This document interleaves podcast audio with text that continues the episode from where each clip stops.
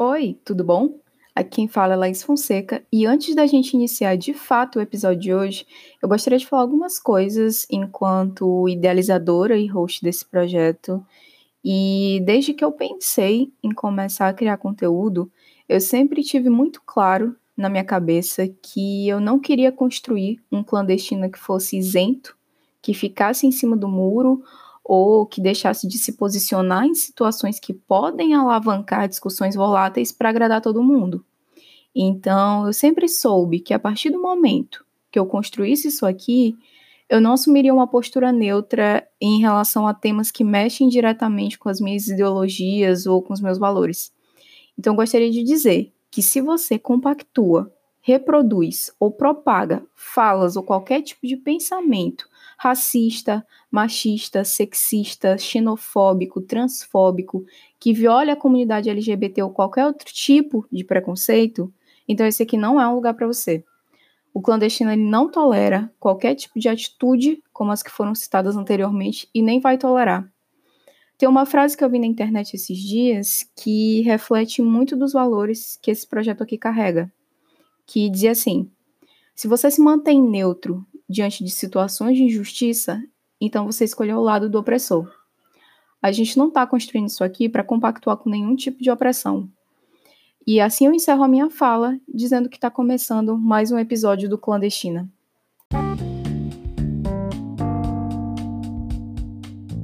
Boa noite para você que está me ouvindo. Seja muito bem-vinda e seja muito bem-vindo. Tá começando mais um episódio dessa primeira temporada e hoje eu conto com a maravilhosa presença de Ana Áurea aqui nesse programa, mais conhecida como Nanaologia. Ela que é designer, arquiteta e ilustradora, para a gente conversar um pouco sobre o papel do design como agente de ativismo. Então, olha, eu gostaria de dizer que esta mulher era uma das pessoas que mais perguntava por este podcast antes dele ser lançado. E mal sabendo ela, que eu já tinha assim altos planos de trazer ela para cá.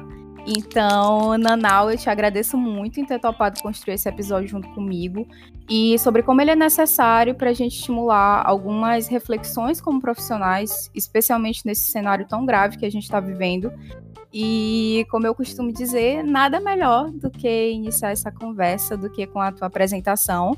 Então, compartilha com a gente um pouco da tua jornada profissional, das tuas áreas de atuação hoje em dia. Então, né? É, eu quero agradecer primeiro por estar realizando o meu sonho de estar neste podcast. E assim, acho que tu já me apresentou, né? Eu sou isso tudo aí. É arquiteta, urbanista, designer, ilustradora. E é, eu, eu tenho muita assim, inquietação assim, com o momento. Tipo, não exatamente esse momento, apesar de ser um momento muito inquietante, mas tipo, com tudo, assim, de ver, de tentar enxergar as coisas como um todo e de ver como é que a gente sei lá, pode construir as coisas. Massa. Inclusive, queria dizer que ela também trabalha com fotografia analógica. Eu esqueci de citar, desculpa. Tem... Ainda tem isso. É, a gente tá aí, né, tentando dominar todas as áreas, entendendo um pouco de tudo. Apresentação devidamente feita e antes de trazer a conversa para a situação atual que a gente está vivendo, eu queria que tu falasse um pouco sobre a tua experiência com design e o teu ativista. Eu sei que durante a graduação em design tu desenvolveu um projeto chamado Sabe o que você faz com esse fio-fio, que fala sobre assédio e tem um viés político de conscientização e também de informação. E eu queria que tu explicasse pra gente de onde surgiu a ideia de desenvolver esse projeto, falar um pouco sobre ele e sobre como tu enxerga os reflexos da produção dele, que eu também sei que tu apresentou ele em um R-Design, né?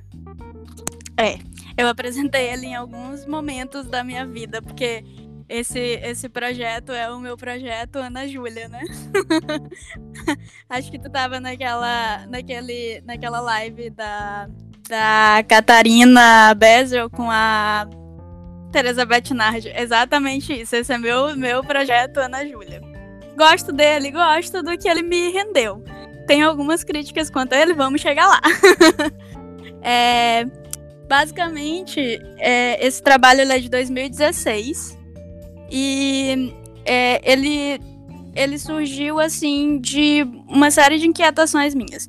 Porque em 2015 eu me formei em arquitetura. E quando eu estava me formando em arquitetura, eu tive que fazer meu trabalho de conclusão, óbvio.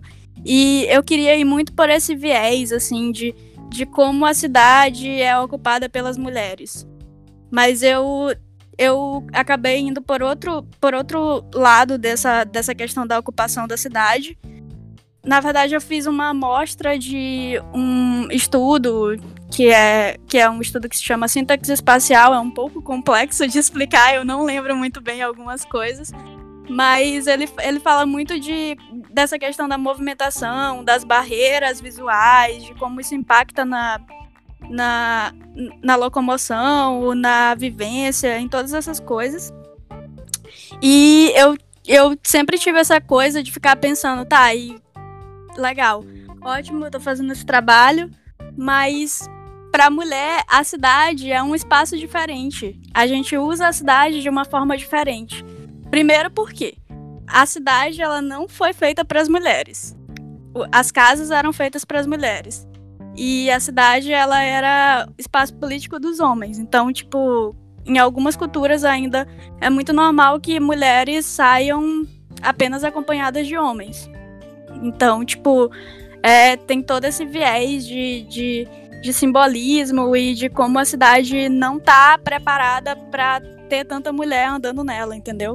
E aí, quando eu fui fazer meu, meu, meu, meu TCC, o meu professor achou melhor a gente não abordar tanto essa questão feminina, porque era uma coisa que ele não dominava e que, tipo, é, a gente estava entrando numa área que a gente ainda não dominava como um todo, que é essa questão da sintaxe espacial, é um estudo relativamente novo.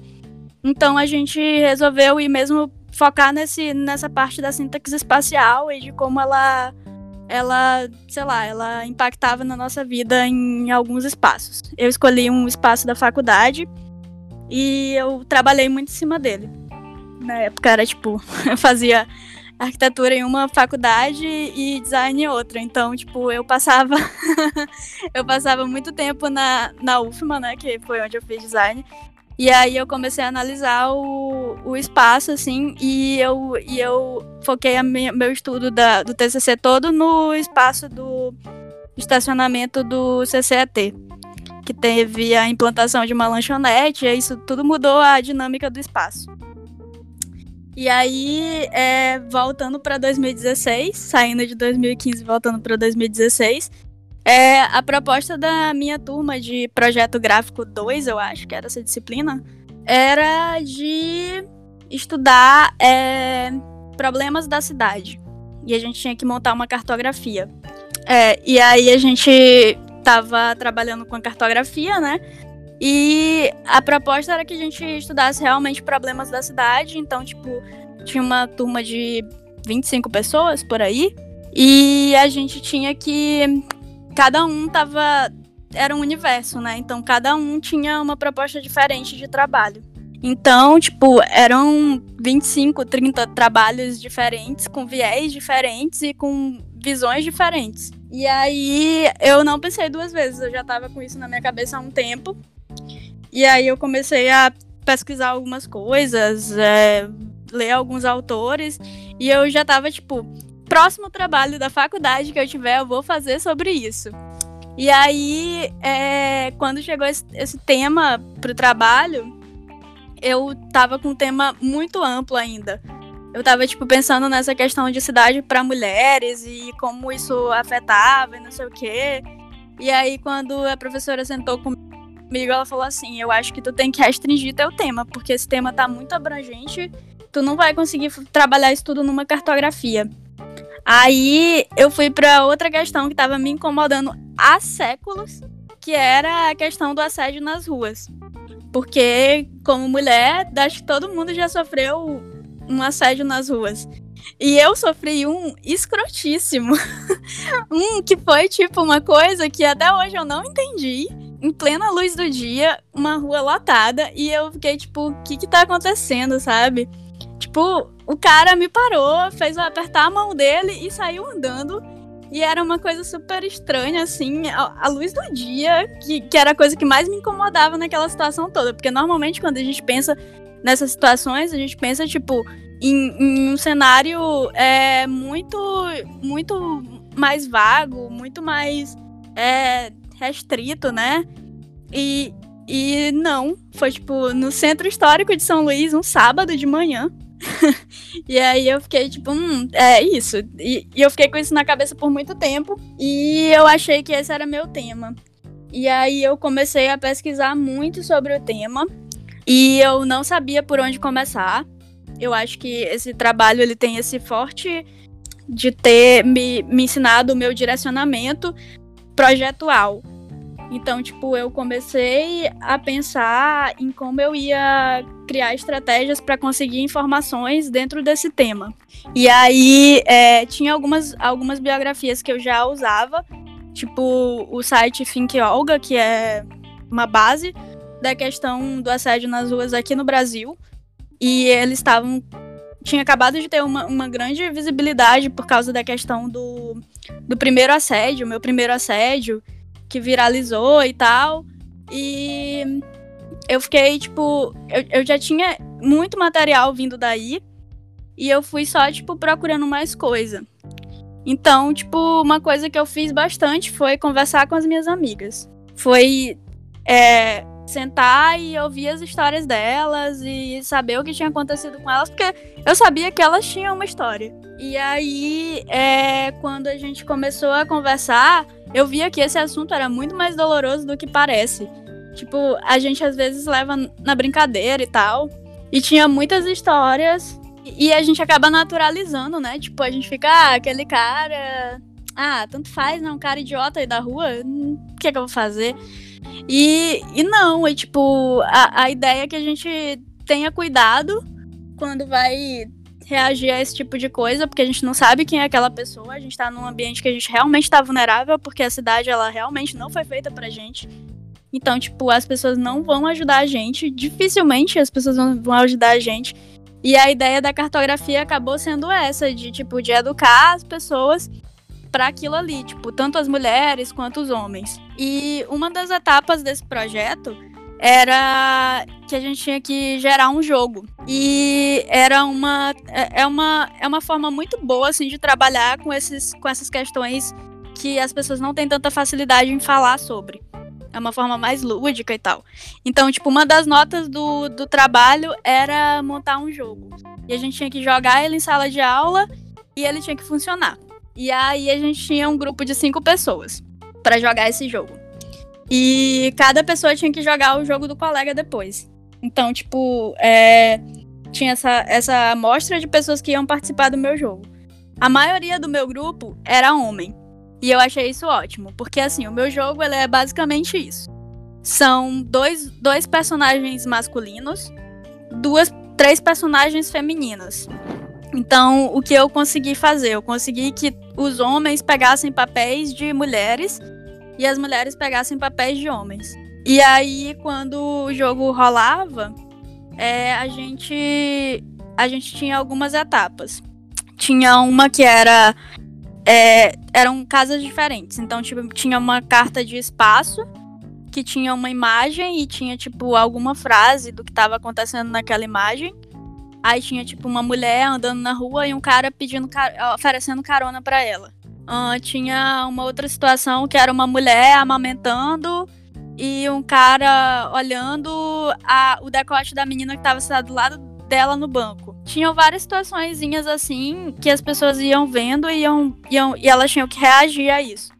E aí tinham as cartas de reação, que eram tipo situações que eu escrevia assim, colocava. Ah, é, você viu uma mulher no ônibus sofrendo assédio. O que você faz a respeito disso? E tinha, e tinha outro que eu não tô lembrando. Não. Ah, sim, esse era, era o mais tranquilo. Que era o cantado elogio. Que aí tinham, tipo, várias frases que eu tinha colhido durante as minhas entrevistas. Que as meninas foram ouvindo durante é, esses momentos de assédio e tal. Algumas coisas que eu peguei de alguns relatos na internet é, músicas, trechos de músicas que a gente estava muito acostumado a ouvir e a cantar. e não percebia que era assédio. E, e aí, tipo, a gente deixava as pessoas julgarem se aquilo era cantado ou um elogio. Já que a desculpa do homem é que ele tá sempre elogiando, né? E aí, é, o jogo fluiu muito bem. Tinha também uma outra carta, que era a carta bônus, que quando as pessoas caíam nessa casa, elas tinham que, tipo, relatar alguma situação que elas já tivessem vivido é, nesse quesito, assim, tipo, de sofrerem assédio, de terem visto alguém assediando alguém ou alguma coisa assim. E aí, tipo, os caras ouviam as meninas falando, os caras falavam coisas que eles já tinham ouvido, ou que eles já tinham visto, ou, sei lá, como eles se comportaram em alguma situação. Então, tipo, essas histórias foram foram entrelaçando assim todo todo o projeto. E algumas dessas coisas também entraram na minha cartografia. E agora, falando, é, aproveitando que tu falou do jogo, e assim, eu tô muito interessada em ver como é que ele funciona. É, existe certo e errado, ou tipo assim, é, vitória e perda nesse jogo? Ah, então, as pessoas. É, a ideia mesmo era construir. Mas um spoiler é que eu tô. Eu ainda tô trabalhando no jogo, assim, tipo, pra. Porque eu percebi que ele tem uma. Uma, ele é um bom elo de, de debate em sala de aula. Então eu tô meio que tentando transformar ele pra educação. E ah, aí... Até pelo até lúdico dele, né? Que, é. querendo é. ou não, suaviza, entre aspas, né? Que a gente sabe que é um tema pesado, mas acaba tornando mais suave, mais lúdico, até de verbalizar coisas, né? Sim, e de entender também, né? Porque tem muita coisa que tu só consegue visualizar num contexto desses, tu não consegue visualizar, tipo, quando tá acontecendo. Então, tipo, principalmente pra, pra meninos, assim, eu acho que é, é, que pode funcionar muito bem. Então, daqui a uns anos, quem sabe a gente não consiga tirar isso do papel de fato. E eu acho que, assim, desse trabalho, esse jogo foi a minha principal herança, sabe? Tipo, de, de tudo que eu consegui juntar nele e, e de, de, de fazer com ele, é, é sempre muito isso, assim, de abrir a cabeça mesmo. A gente percebe que as pessoas começam a visualizar as coisas de outra forma. Tu falou que, que ele ainda tá em desenvolvimento, né? Que tu ainda tá ajustando algumas coisas e que tem essa ressalva aí em relação à cartografia, né? Como suporte. É, no final das contas, hoje em dia, tu considera esse trabalho que tu fez como um, um trabalho de design ativista? Eu considero que ele, ele tem, assim, o, o seu viés de ativismo, porque ele fala por uma causa, tipo, não só a causa feminista, mas também a causa de, de, de muitas coisas que estão intrínsecas a, a, a essa questão do, do assédio, mas eu acho que ele ainda não chegou onde era para chegar, sabe? Tipo, eu acho que ele ficou muito limitado a algumas esferas, assim. E, tipo, isso, isso que eu acho que, que barra um pouco a questão ativista dele também. Massa. E, e, assim, é legal que tu trouxe essa questão do, do assédio. E a gente, hoje em dia, também é muito importante falar desse cenário que a gente está vivendo, né? Que é extremamente conturbado. Então, assim, além da pandemia mundial, que por si só já tem uma gravidade absurda, uhum. a gente também fala de um Brasil que está vivendo uma crise política, uma crise econômica, é, de afrontes diretos à democracia, uhum. então uma normalização do sangue de pessoas negras sendo derramado diariamente. A gente está vendo políticas de Estado genocidas, levante de grupos fascistas, número de feminicídios crescendo exponencialmente nessa quarentena. E assim, é, não tem nem palavra, sabe, para a gente dizer aqui. E, e a gente vem vendo muitas artes gráficas de protesto em relação a isso. E geralmente, quando a gente fala em um design de teor ativista, as pessoas costumam associar logo de cara a uma arte ativista, né? A uma prática político-estética, digamos assim. Algum cartaz, alguma ilustração, fotomontagem, enfim. Como tu enxerga esse papel do design como agente de ativismo? Talvez fora desse senso comum para uma outra esfera? Eu, eu, eu fico muito incomodada, assim, na verdade porque, tipo, é, tem uma coisa que eu, que eu li numa dessas entrevistas da Teresa Bertinage, de novo, porque eu consumo essa mulher o dia inteiro. e aí, tipo, tem uma coisa que ela falou é, no perfil que ela fez, que o Creative Doc fez com ela, que é exatamente isso, né? De tipo, é, não sei como a gente vai mudar o mundo é, com cartaz. Tipo, a gente sabe que existem possibilidades de chegar em alguns lugares, mas não chega onde tem que chegar. É isso que me incomoda, assim. Eu fico pensando, é, tipo, a minha, minha inquietação vem desse trabalho, porque eu sofri muito para fazer ele. É um tema muito pesado, era um tema que eu vivia diretamente por ser mulher e eu tinha que ler histórias muito pesadas sobre coisas muito mais pesadas do que já tinha acontecido comigo. E é, não tem como tu não ter uma empatia com isso, não tem como, tipo, tu não absorver um pouco dessas coisas, sabe? E, tipo, eu fico pensando que em, em, enquanto a gente parte de comunidades, a gente não consegue se desvencilhar de muita coisa que tá acontecendo ali, sabe?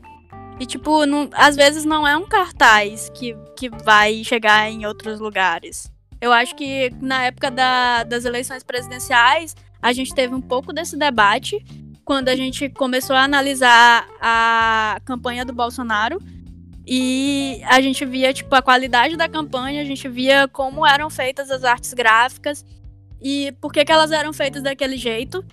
E, tipo, já é uma coisa que vem lá de trás também. Vem também da campanha do Trump, né? Que era a mesma, a mesma pegada, assim. E a gente vê que aquela, aquela forma de se comunicar, às vezes, se comunica muito melhor com públicos que a gente não consegue atingir do que as formas do nosso lado, sabe? Tipo, do, do que a gente considera certo. E aí, tipo, é muito mais fácil as pessoas absorverem isso do que o que a gente tá, tá tentando fazer com uma precisão, com uma, uma coisa mais rebuscada, com mais cuidado, pensando na semiótica e não sei o quê. Porque, assim, tipo, é, a gente tem que começar a entender para quem que a gente tá fazendo, com quem que a gente quer se comunicar, então, tipo, eu acho que são princípios básicos da comunicação e são coisas que falham mesmo porque nem todo mundo enxerga da mesma forma, né? E acho que quando a gente fala especialmente na, na, no design ativista enquanto produção de arte gráfica, digamos assim, enquanto prática político-estética, eu acho que também a gente às vezes acaba se fechando muito na nossa própria bolha, e aí é um dos fatores que a gente não consegue alcançar quem talvez a gente quisesse alcançar, sabe? Então, por exemplo, eu sou o tipo de pessoa que eu compartilho é, artes ativistas nos meus perfis pessoais, mas eu sei que quem tá consumindo aquilo ali, ou assim, 90% concordando com o que eu tô replicando, é a galerinha da minha bolha, sabe? Então, tipo assim, é o pessoal que tem o mesmo posicionamento que o meu, é o pessoal que consome esse tipo de arte com esse tipo de estética. Então, é até um certo ponto para a gente se pensar, é, é, até em relação ao própria, o próprio significado de ativismo, né? Sim, com certeza. Com certeza. Uma coisa que eu tava, que eu tava dando uma pesquisada esses dias é sobre esse tema, assim, de ativismo e designer, e como o designer chega a isso é, eu tava. Eu fui exatamente na raiz do ativismo para mim, assim, tipo, uma coisa que eu acredito que é uma das formas. Uma das melhores formas de se organizar politicamente. Que é o movimento Black Panther. Que é Panteras Negras, né? Aí apareceu o cara, o Emory Douglas. E, tipo, ele, ele se juntou ao partido do Panteras Negras e e eles se juntaram e começaram a fazer um jornal. O jornal informava, tipo, quando que ia ser a próxima reunião, por exemplo. E aí, uma coisa que eu achei interessante do que ele estava falando é que, às vezes, é, esse, esse jornal, ele chegava é, rasgado para as pessoas. Tipo, ele chegava em partes. Então, tipo, a mensagem ainda tinha que ser passada. E, tipo, era para um pessoal, às vezes, que não tinha... Não sabia ler, sabe? Então, tipo, eles, eles olhavam o negócio e já sabiam que ia ter uma reunião, que ia ter um encontro, que ia ter, sei lá, alguma coisa assim. E, tipo, isso é tu conhecer a comunidade para quem tu te direciona. É tu entender que aquilo ali vai funcionar, é uma organização coletiva de fato. Que é o que eu sinto mais falta aqui, tipo, é, em organizações em geral, sabe? No Brasil. A gente nunca sabe o que tá acontecendo e quando surgem as coisas, elas surgem numa euforia gigantesca, assim, num, num, num numa onda de vamos fazer, vamos fazer, vamos fazer. E, tipo, às vezes as pessoas não levam em consideração mesmo, assim, pra quem que elas estão fazendo, com quem elas estão se comunicando. E eu acho que é o mais grave, assim, da gente enquanto designer de ignorar, porque a gente tá diretamente ligado com como o usuário tá, tá recebendo aquilo, como quem é que vai receber aquilo, sabe? E aí eu também tava dando uma pesquisada sobre isso, e aí eu chego na questão do branding para ativismo social e tal, que é uma forma de legitimar, né? E eu tava vendo como, como isso acontecia pro Black Lives Matter. E aí eu vi que eles contrataram um estúdio que já tá acostumado a trabalhar com causas ativistas e tal. E que, tipo, é, essa hashtagzinha, ela viralizou, né? E aí entrou nessa questão de todo mundo usar e tal, e apropriação e de como, tipo, isso é bom para eles, porque eles querem realmente que as pessoas se apropriem do símbolo, mas que também é ruim para eles. Porque às vezes acontece o que aconteceu recentemente, né? Tipo, é, a hashtag se perde, várias pessoas começam a postar várias coisas, ou então existe uma desvirtuação do, dessa, dessa hashtag. Tipo, então eu acho que antes da gente começar a fazer coisa, a gente tem que tentar entender o nosso papel como aliado, sabe? Das causas também. Porque, assim, por mais que a gente tenha uma boa vontade, às vezes a gente não tá entendendo o símbolo daquilo, a gente não tá entendendo é, como essas pessoas consomem. Eu acho que é muito importante a gente entender isso. A questão do imediatismo, né? Que passa por cima. Isso. Isso, e às vezes é, é uma questão puramente egoísta, sabe? A gente não consegue se colocar em um lugar de tipo, ah, às vezes, se eu não fizer nada, pode ser até melhor. Sabe? Tipo, parece que todo mundo tem essa inquietação de eu tenho que fazer, eu tenho que mostrar que eu tô fazendo e não sei o quê. E, tipo, às vezes não é isso, sabe? Às vezes, tipo, tu tem que deixar. Às vezes a não prática é melhor, né? É, às vezes tu tem que deixar outras pessoas falarem, sabe?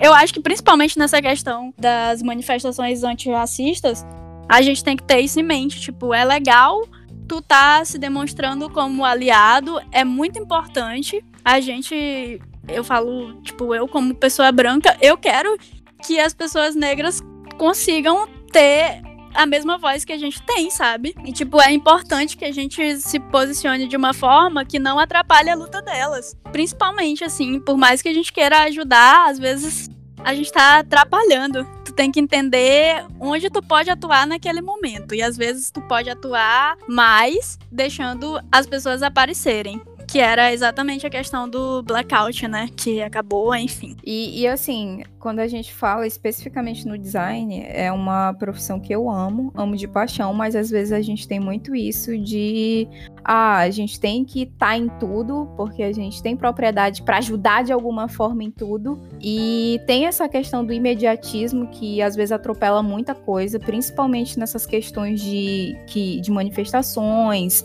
é, é, de, de discussões que, que acabam se tornando bem voláteis e bem polarizadas. E eu acredito muito nisso, que às vezes, é, não falando especificamente dessa situação que a gente está vivendo, mas que existem situações que talvez a não prática do design ajude mais do que atrapalhe, sabe? Sim, é, eu acho que principalmente nesses pontos em que a gente não, não reconhece a comunidade, sabe? Tipo, se você não conhece, não se aproprie de coisas que não são suas. O Black Panthers, como, como uma comunidade, como um grupo ativista, eles realmente fizeram uma coisa gigantesca, assim, que qualquer pessoa que, que trabalha com ativismo tem que entender aquilo. Eu consigo ver que aquilo era um projeto, sabe? Tipo, era um grupo querendo ajudar pessoas é, à margem. Então, tipo, o que eles faziam? Eles, eles tinham incentivos para começar a dar café da manhã para as pessoas que não tinham o que comer em casa, sabe? Tipo, é, se, se eles viam uma luta acontecendo e eles, e eles viam que aquelas pessoas precisavam de ajuda, eles iam até lá e ajudavam. Pois é, e aí eu fico pensando assim, tipo, em como é, essas práticas de, de do design, é, elas têm que. Eu, eu acho bem válido, assim, em alguns pontos que a gente se expresse, sabe? Mas eu acho que também é, é bem prático, assim, a gente dar voz para quem tá vivendo realmente aquilo ali. Assim, tipo, é muito mais válido. E, assim, é, aproveitando essa tua fala, dia desses eu vi no Twitter uma pauta entre duas ilustradoras aqui do Brasil que elas discutiam sobre esse imediatismo em produzir homenagens ou artes de indignação diante de tragédias muito pesadas, né? Como, por exemplo, o assassinato do João Pedro, de 14 anos no Rio, que minutos após a morte dele ser divulgada já tinha centenas de ilustrações na internet referentes ao caso, e elas falaram sobre como para elas soa extremamente indigesto especialmente como negras, é, cogitar representar um adolescente que foi brutalmente assassinado logo após receber essa notícia.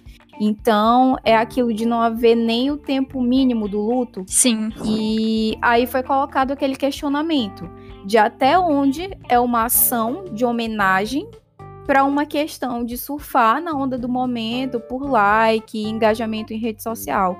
E assim, Óbvio que a gente não está aqui para questionar as intenções de ninguém que produziu esse tipo de arte, mas foi uma pauta que me fez parar e ficar pensando sobre isso.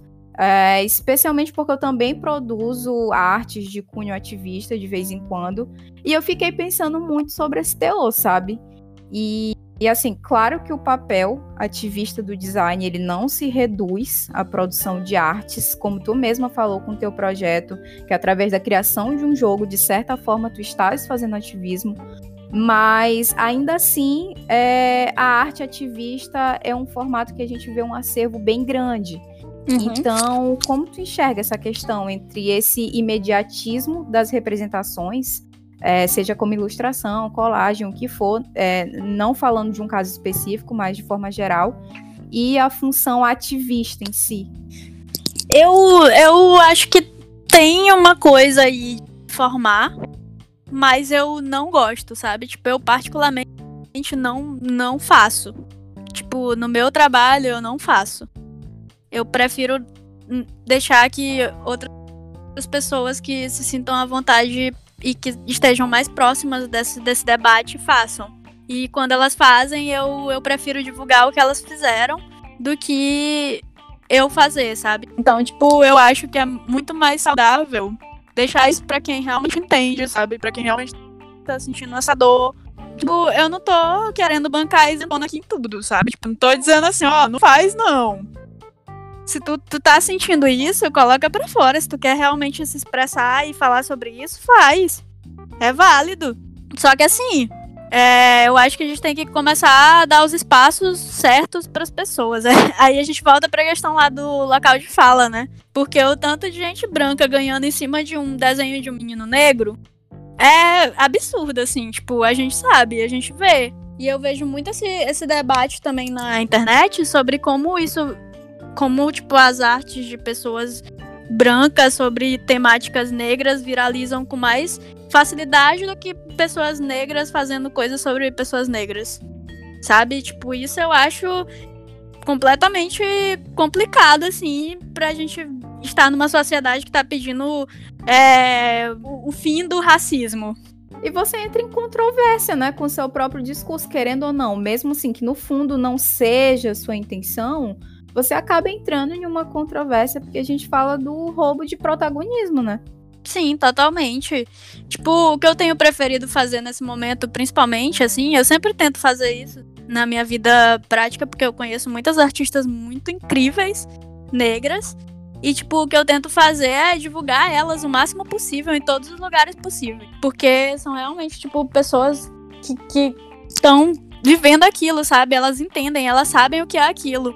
Eu não sei. Eu não faço ideia do que é aquilo. Eu tô lendo aquele livro Políticas do Design, como é que é? É Políticas do Design do Ruben Pater, que foi traduzido recentemente pela editora Ubu. Isso, isso mesmo. E aí, logo na primeira página, assim, no, no, no prólogo lá do livro, tem a, a, esse negócio que o, o Tony Fry fala, que todo design é político é, todo design serve ou subverte o status quo. Uhum. Então, tipo, eu acho que é, é isso, sabe? É, eu acho que a gente tem que começar a ver realmente como a gente está colocando as nossas ideias nos nossos projetos. Eu acho que quando a gente fala de ativismo é um pouco disso também, assim, como a gente está é, se, se pondo nesses projetos, sabe? E, e assim, agora entrando naquela pauta da, das bandeiras que a gente ia puxar no começo, é, uma coisa que basicamente viralizou essa semana foi o uso de várias imagens de bandeira com algum rótulo e a palavra antifascista. Então, mulheres, médicos, bruxos antifascistas, enfim não entrando nas questões de ciência política, né, sobre o uso e impacto dessas representações remodeladas, até porque não é nosso local de fala, vou falar agora. A gente não tem propriedade para falar sobre isso no campo da ciência política, mas falando especificamente sobre o campo do design, em relação à construção dessas bandeiras, é, teve um deslocamento assim notável da, da proposta estética da bandeira antifascista especialmente sobre o uso de cores, é, símbolos e ícones e até novos rótulos, né, que foram personalizados para incluir determinado nicho de pessoas e que, por um lado, teve muita gente que gostou, né, porque se sentiu novamente, entre aspas, representado. E, por outro lado, teve uhum. muita gente que achou assim, o cúmulo do ridículo, essas remodelagens. Como, por exemplo, vou dar uns exemplos assim que eu vi é, gostosas comunistas antifascistas ou cachaceiros antifascistas, crush antifascistas, que para algumas pessoas isso acaba enfraquecendo a seriedade dessa bandeira, do, do conceito do antifascismo uhum. e levando para um caminho totalmente diferente. E a gente, enquanto designer, sabe que existem políticas do design. E, e, quando eu, me, eu falo isso, eu me refiro Sim. às práticas, é, assim como o Ruben Pater ele fala no livro. Então, por exemplo, um exemplo bem bobo. Uma cor que tem determinado significado aqui no Brasil, no Japão já pode ter outro. E parte da gente, enquanto designer, é saber fazer o uso ético dessas questões. E especialmente com quem a gente quer comunicar. E assim, é, com a bandeira não seria diferente, né? Então, as cores vermelho e preto, elas têm um significado. A construção da imagem da bandeira como portadora de mensagem, ela carrega um rótulo que tem um significado. Então, como tu enxerga no campo do design essas formas de ativismo, digamos assim, que acabam remodelando ícones ou signos ou símbolos que têm um, um propósito muito nítido, como esse caso da, das bandeiras. Então, eu estava pensando exatamente em como isso foi assim, é surpreendente, sabe? Porque eu vi designers gráficos mexendo nas nas bandeiras, tipo, pra mudar as cores e tal. E eu tava tipo, meu Deus, gente, semiótica. Símbolos. Vocês sabem que tudo tem um motivo estar tá aí, sabe? Tipo, é uma bandeira. Tem até aquele meme lá, muito famoso da bandeira nacional, né? O verde é a esperança, o amarelo, sei lá, desespero. e o azul eu não sei, mas tipo, a gente aprende isso no colégio, na escola, tipo, criancinha, sabe? Todas as bandeiras elas têm significados. Por que, que a bandeira antifascista não teria? Por que, que estaria ok mexer nessa bandeira? Não, e tem aquilo, né? Que especialmente quando a gente fala de, de bandeiras, de, de lutas sociais, de bandeiras políticas, de bandeiras de movimentos, cara, a cor é assim um elemento chave, sabe? Tipo, Sim. uma cor errada ou uma cor colocada, empregada de, de outra forma, você tá se associando ao nazismo, ou, sabe? A coisas assim que que é da gente pensar, sabe? Esse e, e até de se pensar em relação a essa situação sobre por que, que as pessoas precisam é, de bandeiras tão específicas para se sentirem representadas, sabe? Por que, que teve que acontecer uhum. tanta personalização, digamos assim, de bandeira uhum.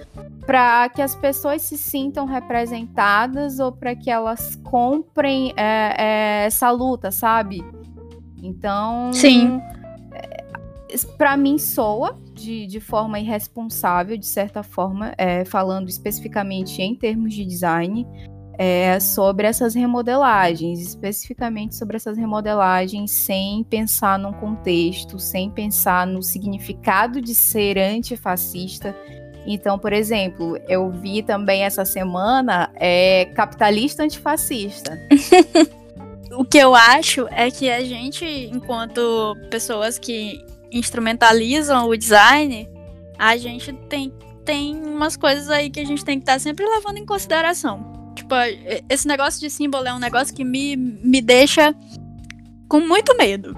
Porque a gente sabe exatamente como essas, essas coisas interferem no, na forma da pessoa de, de enxergar, uhum. sabe? De visualizar aquela informação. E eu acho que quando a gente começa a criar várias representatividades dentro de um espaço que era para ser uma unidade, a gente já tá mostrando aí que não é uma luta conjunta, né? Então, tipo, mesmo que tu seja gostosa, antifascista, sei lá, tu, tu tá fragmentando um movimento dizendo que tu é uma gostosa antifascista. Tu, tu, tipo, tu não é apenas antifascista. Esse negócio é bem legal mesmo, assim, tu. É, a gente conseguir personalizar algumas coisas pra gente, sabe? Tipo, de que mostrem quem a gente é e tal. Mas tem umas coisas que não dá para mexer, principalmente no que, no que tange, tipo, lutas comunitárias. E aí entra naquela questão, né, de que, que se torna um, um cada vez mais difusa. Então você cria 300 personalizações uhum. de bandeira, você tira cada vez mais o foco é, da, daquela, daquele propósito, daquela Sim. luta principal porque você acha legal ter uma bandeira específica rosa é, dizendo que, sei lá, é bruxos antifascistas, e enfim. É, e fora que tu, tu não tá levando aquela luta de alguém que realmente é antifascista sério, sabe? Tipo, eu acho que a gente aí, enquanto designer, a gente tem realmente esse viés de querer romper com a nossa com a nossa, nosso passado, mas a gente não consegue porque a gente tá muito ligado, tipo, no que vai ser produzido em seguida. Então, tipo, a gente tem que ter cuidado com o nosso discurso até pra alinhar nisso, né? Assim, tipo, é legal, existe uma grande, um grande viés do design aí que tá se voltando pro social e eu acho super válido também. Inclusive, já participei muito dessas iniciativas. Mas, tipo, é, a gente tem que ver o que, tá, o que tá acontecendo com a gente agora, né? E acho que a gente não pode fechar os olhos e a gente tem que lembrar que o design ele é uma área capitalista. Assim, a, é, existe um caminho a se desconstruir, um caminho a, a você levar o design para outras áreas, mas o design ele é capitalista. Então. É, e tipo, existe essa questão do capitalismo ser realmente uma coisa agressiva e que não favorece muita gente, não favorece ninguém, de fato, a não ser os grandes que já estão super favorecidos. Mas existe aí essa questão de, de como a gente tá, é, de novo, se posicionando, né? Tipo, entendendo como a gente tá é, vivendo. E sei lá, assim, eu acho que a gente tem que começar a entender a nossa forma de ocupar esse espaço do design e procurar nossas próprias lutas, sabe? O que, o que, como a gente vai romper com essa trajetória capitalista de uma profissão que surgiu por causa do capitalismo. E, e assim, se lembrar também é que é, apesar desse imediatismo todo, dessa vontade de, por exemplo, em relação ainda à bandeira, de se sentir representado com um rótulo específico, seja da sua profissão, seja de um adjetivo que você acha que combine com você, mas a gente tem que lembrar enquanto designer e enquanto é, profissão que majoritariamente é, é, capitalista, nasceu com capitalismo, basicamente a gente pode dizer, que essas personalizações, essas atuações, por exemplo, quando você começa a fragmentar um símbolo, um ícone, um signo, você também está alimentando um, um, capitalismo que ele é predatório. Então, assim, ele vai, Sim. se apropria desses ícones, desses símbolos, dessas lutas. Segundos depois, ele está vendendo isso. Então, assim, eu vi Sim. muita gente dizendo: nossa, é, não vou citar nomes, né? Porque, enfim, mas se essa determinada rede de fast fashion olhar essa bandeira aqui, vai mandar fabricar um monte de camisa com essa Sim. tagzinha e a gente sabe que isso acontece e a gente sabe que tem pessoas que vão consumir isso, sabe? Então, é, é, muito esses limites até da, da ética da, da nossa atuação de, poxa, você está assinando como antifascista. A gente sabe que quem é antifascista, consequentemente, é anticapitalista, se você de fato seguir isso à risca. Então, como você está construindo, é, vamos lá, é, suportes, é, imagens, formatos que favorecem é, o, o, o, capitalismo de uma forma predatória, sabe? Então, tudo isso a gente não pode pensar que o design ele é neutro, não. E ele também não é apolítico. Então, é, Não. o fato de você produzir uma imagem, mesmo que, ah, enfim, tá ali só para eu usar no meu perfil pessoal, não. Aquilo ali caminha por mais coisa do que a gente imagina, né? Sim. É, eu vi também muita gente vendendo bottom, né? É, já são coisas que já estão sendo produzidas, entendeu? Tipo, em um dia de, de, de sei lá, de varredura na rede, já foi produzido.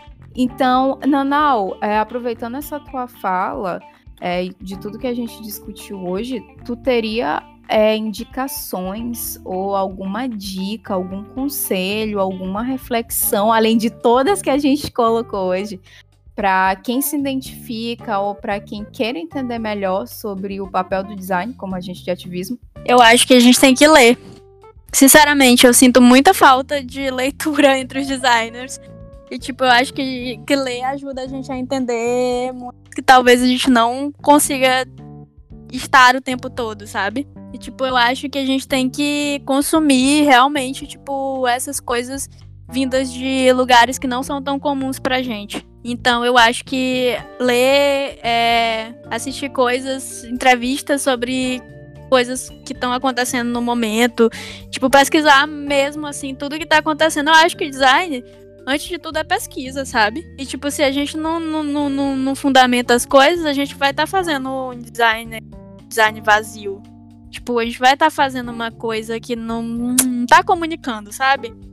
E acho que enquanto uma coisa que tem que comunicar, a gente tem que entender o que a gente está fazendo. Tem que entender para onde isso vai, os braços que isso vai desenvolver, é, onde isso pode chegar, quem pode consumir isso, é, tudo isso. E eu sinto muita falta de desse tipo de, de trabalho, sabe? De contato e tal. E, e assim, acho que um, um conselho também muito pertinente, especialmente pra gente, é sobre ouvir mais e falar menos, né?